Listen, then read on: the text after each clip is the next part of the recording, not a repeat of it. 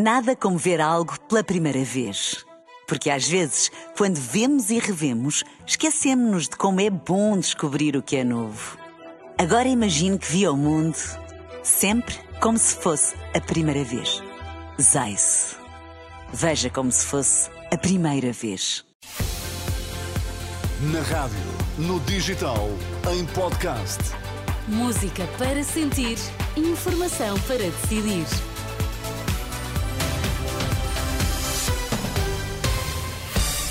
Vai conhecer os títulos em destaque nesta edição das 10. Boa noite. Boa noite. Portugal venceu em Alvalade a Islândia por duas bolas a zero.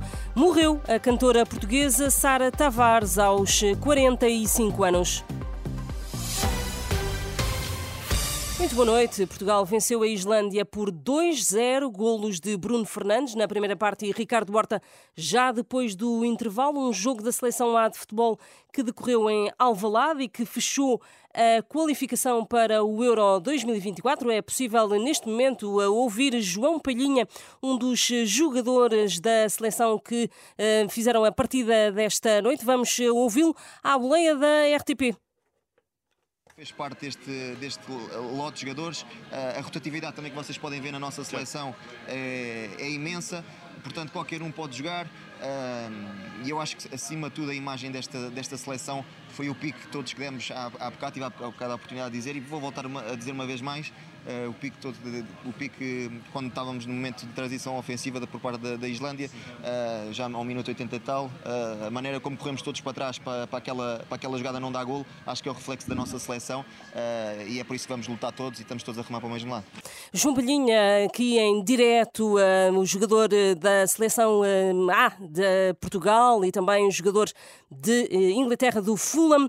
Portugal que venceu então a Islândia por duas bolas a zero 0, eh, fechando a fase de qualificação para o Euro 2024 só com triunfos, nove vitórias em nove jogos.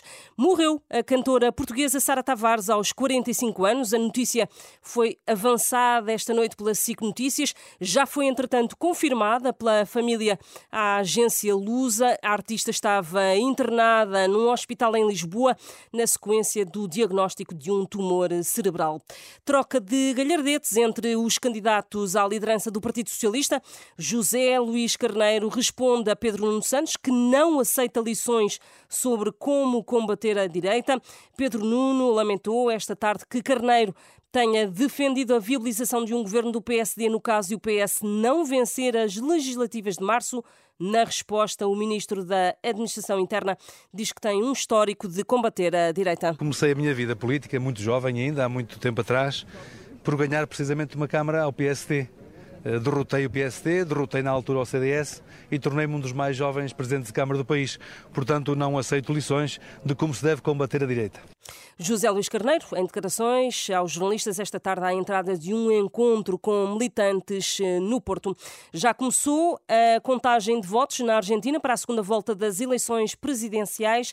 Na corrida estão Sérgio Massa, ministro da Economia, e também Javier Milei, economista ultraliberal que faz oposição ao eh, governo. As sondagens mostram que será uma incógnita mesmo eh, qual será o vencedor destas eleições eh, presidenciais. A campanha eleitoral centrou-se muito no principal eh, desafio do país, a inflação, que num ano os preços subiram mais de 140%. Mais informação na Renascença daqui a uma hora. Até já. Nada como ver algo pela primeira vez. Porque às vezes, quando vemos e revemos, esquecemos-nos de como é bom descobrir o que é novo. Agora imagine que viu o mundo sempre como se fosse a primeira vez. Zais.